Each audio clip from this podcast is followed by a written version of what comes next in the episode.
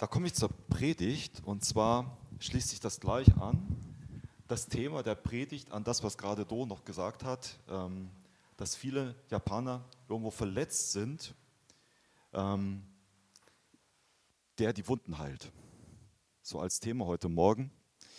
Ähm, in Japan sehen wir bei vielen Menschen Wunden, die das Leben so geschlagen hat. Und wir haben überlegt, was können wir euch so vielleicht nach Deutschland mitbringen, als, als einen Bibelvers, der hier auch Deutsche ermutigt, weil wir haben auch von Japan aus gemerkt, auch in Deutschland sind Wunden da. Wunden, die vielleicht die Ukraine-Krise geschlagen hat oder die Corona-Krise oder viele andere Sachen, die Umwelt, äh, die kaputt geht. Das macht was mit uns Menschen.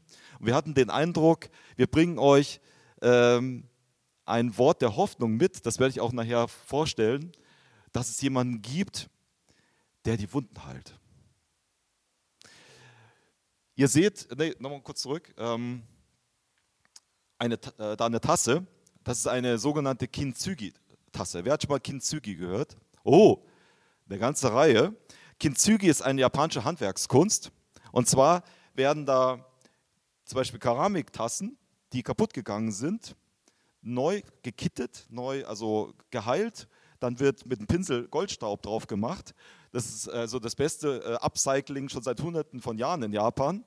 Und so entsteht aus einer kaputten Tasse wie dieser eine ganze Tasse. Und die ist mehr wert als die Tasse, die, die, die vorher gewesen ist. Und ist sehr schön. Ich mag sie. Sie hat so ein bisschen so ein Smiley, so Gesicht für dich. Ne? Das ist meine Tasse, aus der ich jeden Morgen meinen äh, Tee in Japan getrunken habe, muss ich dazu sagen. Ja, diese Tasse war mal kaputt. Und äh, im nächsten Bild behaupte ich, wir haben alle einen Sprung in der Schüssel. Irgendwas ist auch vielleicht bei uns immer wieder mal kaputt. Ja. Ich habe Folgendes erlebt vor ungefähr anderthalb Jahren. Ich habe einen Kumpel, der wohnt in Hamburg und ich komme eigentlich aus Bayern und wir verstehen uns äh, über 35 Jahre gut. Also wir haben eine Freundschaft seit 35 Jahren und äh, wir haben auch äh in der Zeit, als äh, wir in Japan gelebt haben, immer äh, Kontakt gehabt, so alle drei, vier Monate. Und folgendes ist passiert. Wir haben über in einem Gespräch vor anderthalb Jahren über Corona gesprochen. Da hatte er so seine Meinung äh, dazu. Da dachte ich, ja, die kann man so haben. Dann hat er auf einmal gesagt, ja, da unten der Söder in Bayern, das ist ein totaler Chaot und so, der, der macht ganz schlechte Politik und hängt sein, sein Fähnchen immer gegen, in den Wind rein und so. Und dann hat er irgendwann gesagt, ja, ihr Bayern seid irgendwie auch komische Leute. Da dachte ich, aha, das hat mir sonst immer nur der Volker bis jetzt gesagt. nee, nee. nee, auf einmal fängt er über die Bayern herzuziehen. Ne? Dachte ich, okay, ich wohne jetzt seit 26 oder 30 Jahren schon nicht mehr in Bayern. Und dann, ich habe ein Buch geschrieben, habt ihr vielleicht schon gesehen, liegt da hinten, also auf der anderen Seite aus. Nur im Dunkeln siehst du die Sterne funkeln. Und ich, hat, ich hatte ihm äh, so einen äh, Ausschnitt oder äh, so, eine Datei von meinem Buch geschickt, dass er mal das durchliest für mich, ne, mal seinen Kommentar dazu gibt. Und dann sagt er, ja Jörg, weißt du, ich habe äh, nur das Vorwort von deinem Buch gelesen und irgendwie, na, also das ist äh, wirklich, also ich kannte überhaupt nichts mit anfangen mit deinem Buch, schon ein komisches Buch. Und ich dachte, was geht denn hier ab? Ja? 35 Jahre Freundschaft. Und dann sagt er so letztlich am Schluss, Jörg, du bist ja eigentlich ein ganz netter Kerl, aber hiermit möchte ich eigentlich die Freundschaft beenden. Oh, habe ich gedacht, was geht denn in Deutschland ab? Ja? Also ich war ja in Japan, ne? in der Corona-Zeit und, und, Ukraine fing vielleicht auch gerade an und so weiter. Aber ich dachte, irgendwas ist doch faul da. Äh, natürlich weiß ich, wenn jemand so reagiert oder so sich verhält, als irgendwie was bei der Person auch nicht ganz in Ordnung. Äh, aber es hat mir wehgetan. Na, wer sowas erlebt, so eine Freundschaft nach 35 Jahren einfach äh, wird in die Tonne geklopft, äh, das bringt einen Sprung in die Schüssel rein. Das hat mein Herz verletzt. Muss ich ganz klar sagen. Manchmal stehen wir vor dem Scherbenhaufen unseres Lebens. Und manchmal können wir auch gar nichts dafür. Ja, also jetzt in dem Gespräch mit meinem Freund, ich habe eigentlich gar nichts Böses gesagt, ich habe eigentlich nur zugehört. Auf einmal sagt er, ich brauche deine Freundschaft nicht mehr. Ist vorbei. Und dann stehst du da und denkst, was geht denn hier ab? Was mache ich damit? Und so ist leider auch meiner Tasse ergangen. Ich hatte ja gerade schon angedeutet, ich habe bisher immer daraus getrunken, aber ich kann nicht mehr daraus trinken, weil wir hatten sie dann im Fluggepäck dabei. Und beim Flug von Japan nach Deutschland ist ein Scherbenhaufen entstanden. Meine Lieblingstasse, meine abgecycelte, schöne Kintsugi-Tasse ist nur noch ein Scherbenhaufen. So passiert es manchmal. Unversehen, ohne dass wir was dafür können, ist auf einmal in uns was, was kaputt gegangen ist da und wir spüren das, es tut weh. Und es kann manchmal richtig wehtun.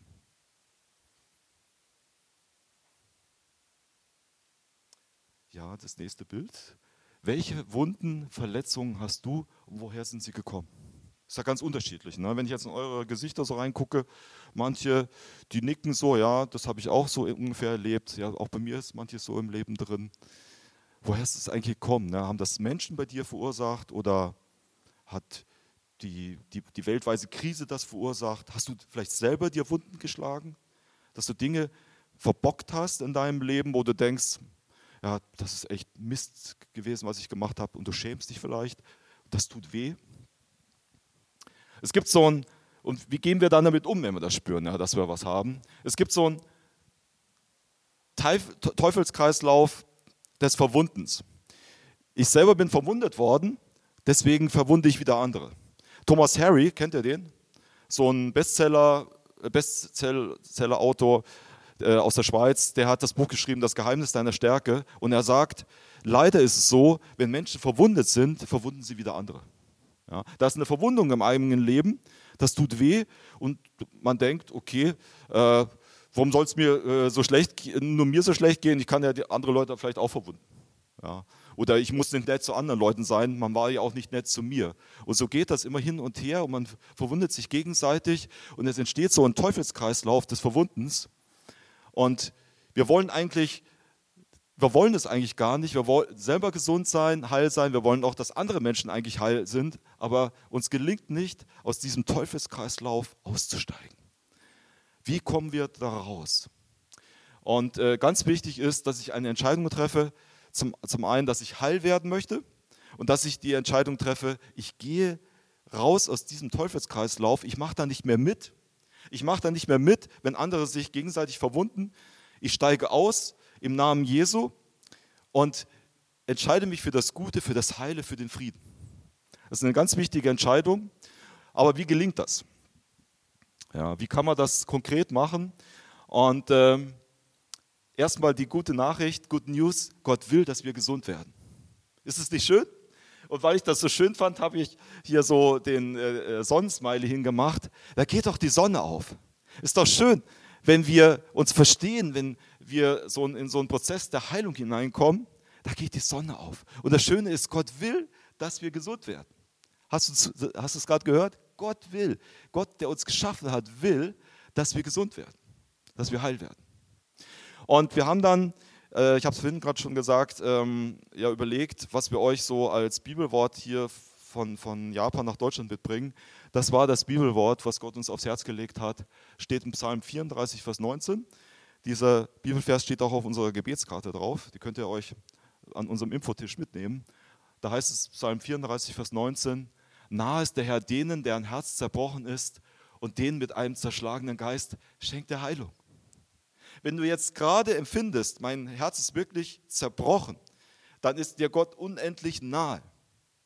Wenn mein Herz jetzt in, in der Geschichte mit meinem alten Kumpel, 35 Jahre Freundschaft, wenn mein Herz da einen Knacks bekommen hat und irgendwas in Zerbruch gegangen ist, dann ist Gott mir nah. Und er möchte, dass ich gesund werde. Da ist ein Weg der Heilung möglich. Nehmt das bitte mit. Gott will, dass wir gesund werden. Wer sagt das eigentlich? Äh, diesem Bibelvers, dass Gott denen nahe ist, die ein zerschlagenes Herz haben. Das sagt David. David hat diesen Psalm geschrieben. Und David war in folgender Situation. Er ist auf der Flucht vor Saul. Ihr kennt die Begebenheit. David ist dem Saul zu mächtig geworden. Und was macht der David? Er flieht zu den Philistern, zu den Feinden Israels. Und er versucht da unterzutauchen. Aber es kommt, wie es kommen muss. Er wird von den Philistern bei den Philistern entlarvt, er wird gefangen genommen und vor den König Abimelech geschleppt. Und David denkt, okay, das ist jetzt nicht gut für mich. Ich bin bei den Feinden gelandet, vor dem König äh, meiner Feinde, den Philistern. vor dem Abimelech, was tue ich am besten? Und er macht dann folgendes: Er stellt sich wahnsinnig. Ja. Er schmeißt sich auf den Boden, trompelt herum, läuft mit dem Kopf gegen die Wand, lallt irgendwelche unverständlichen Worte, lässt sich so Speichel den, äh, seinen Bart runtertropfen. Ihr könnt das alles in der Bibel nachlesen, ungefähr, ungefähr steht es da. Und er stellt sich wahnsinnig. Und der Abimelech, der bekommt das mit und denkt, also wirklich Leute, ich habe schon genug Verrückte in meinem, unter meinem Volk, in meinem Volk. Also was soll ich jetzt mit dem David anfangen? Der ist zwar unser Feind, aber der ist ja völlig durchgeknallt. Den kann ich, mit dem kann ich nichts anfangen. Und er vertreibt den äh, David äh, von seinem äh, Thron weg und David darf weggehen und er ist frei. Und dann steht in Vers 2, ich will den Herrn loben alle Zeit. Sein Lob soll immer da in meinem Munde sein. Meine Seele soll sich rühmen des Herrn, dass es die Elenden hören und sich freuen. Preist mit mir den Herrn und lasst uns miteinander seinen Namen erhöhen. David ist so glücklich. Gerade ist er noch der Todes, äh, ist er Todesgefahr ausgesetzt und auf einmal ist er frei. Und er ist so glücklich und er preist Gott und sagt, danke Vater, du hast mich gerettet, ich bin frei. Und dann steht weiter, die auf ihn, auf den Herrn sehen. Nochmal zurück. Da ich den Herrn suchte, antwortete er mir und er rettete mich aus aller meiner Furcht. Ich hatte solche Angst und jetzt bin ich frei. Wie wunderbar. Ab Vers 6 geht es weiter. Die auf ihn sehen, werden strahlen vor Freude und ihr Angesicht soll nicht schamrot werden. Als einer, einer im Elend rief, hörte der Herr und half ihm aus allen seinen Nöten. Der Engel des Herrn lagert sich um die her, die ihn fürchten und hilft ihnen heraus. Gott hat sogar einen Engel für mich geschickt. Ein Engel, der mich beschützt hat und der mir rausgeholfen hat. Dann ganz berühmter Vers, nochmal zurück. Springt ein bisschen viel, macht nichts. Schmecket und seht, wie freundlich der Herr ist, wohl dem, der auf ihn trauert. Wir haben es gerade auch schon gehört bei, der, äh, bei, bei dem, was du gesagt hast. Schmecket und seht, wie freundlich der Herr ist, wohl dem, der auf ihn traut. Fürchtet den Herrn, ihr seien Heiligen, der, denn die ihn fürchten, haben keinen Mangel. Reiche müssen darben und hungern, aber die den Herrn suchen, haben keinen Mangel an irgendeinem Gut. Kommt her, ihr Kinder, ihr jungen Leute, hört mir zu. Ich will euch die Ehrfurcht des Herrn lernen, lehren. Ich will euch sagen, wo ihr den Weg der Gottesfurcht lernt, wo er letztlich auf den Weg des Glücks kommt. Weil es kommt im nächsten Vers, da fragt David nämlich, wer ist's, der Leben begehrt und gerne gute Tage hätte? So übersetzt das Luther, ist ein bisschen schwierig vielleicht zu verstehen, die gute Nachricht Bibel übersetzt. Wollt ihr von eurem Leben etwas haben und möglichst lange glücklich sein? Wollt ihr glücklich sein? David fragt das so in die Runde rein. Ich kann mir vorstellen, er hat so seine Freunde dabei und seine Weggefährten und er fragt sie, wollt ihr glücklich sein? Und was denkt ihr, wie die Menschen reagiert haben auf diese Frage? Natürlich, wir wollen alle glücklich sein. Hier in Rostock wollt ihr glücklich sein? Ihr wollt alle glücklich sein. Ich sehe es in euren Gesichtern. Ihr seid auch schon vielleicht teilweise glücklich. Aber David sagt, ich zeige euch jetzt mal in den folgenden Versen einen Weg des Heils auf und den Weg des Glücks auf. Und er sagt im Folgenden, wenn du glücklich sein möchtest, dann tu Folgendes. Behüte deine Zunge vor Bösem und deine Lippen, dass sie nicht Trug reden. Lass ab vom Bösen und tue Gutes. Suche Frieden und jage ihm nach. Suche Frieden und jage ihm nach. Die Augen des Herrn merken auf die Gerechten und seine Ohren auf ihr Schreien. Wenn du dem Herrn folgst, wenn der Herr wirklich dein Herr geworden ist, wenn du dich auf den Weg des Friedens gemacht hast, dann bist du auf dem Weg des Glücks. Wenn ihr glücklich sein wollt, dann sucht Frieden und jagt ihm nach, ganz aktiv. Das Antlitz des Herrn steht wieder alle, die Böses tun, dass er ihren Namen ausrotte von der Erde. Wenn die Gerechten schreien, so hört der Herr und er rettet sie aus aller ihrer Not. Wenn die schreien, die sich auf den Weg des Friedens gemacht haben, dann errettet sie der Herr und er holt sie heraus aus all ihrer Not. Und dann eben der Vers 19, der Herr ist nahe denen, die zerbrochenen Herzen sind und hilft denen, die ein zerschlagenes Gemüt haben oder das Buch übersetzt, nahe ist der Herr denen, deren Herz zerbrochen ist und denen mit einem zerschlagenen Geist schenkt er Heilung. Da geht die Sonne auf. Wenn Heilung in unser Leben hineinkommt, da geht die Sonne auf. Und dann noch in den folgenden Versen. Der Gerechte muss viel leiden, aber aus alledem hilft ihm der Herr. Er bewahrt ihm alle seine Gebeine, dass nicht eines von ihnen zerbrochen wird. Den Frevler wird das Unglück töten und die den Gerechten hassen, fallen in Schuld. Der Herr erlöst das Leben seiner Knechte und alle, die auf ihn trauen, werden frei von Schuld. David hat auch manches falsch gemacht. Er ist schuldig geworden, aber er hat erlebt, dass der Herr ihm seine Schuld vergeben hat und ihn erlöst hat, ihm beigestanden hat. Und er kann das so wunderbar hier in diesem Psalm bekennen, in diesen 23 Versen.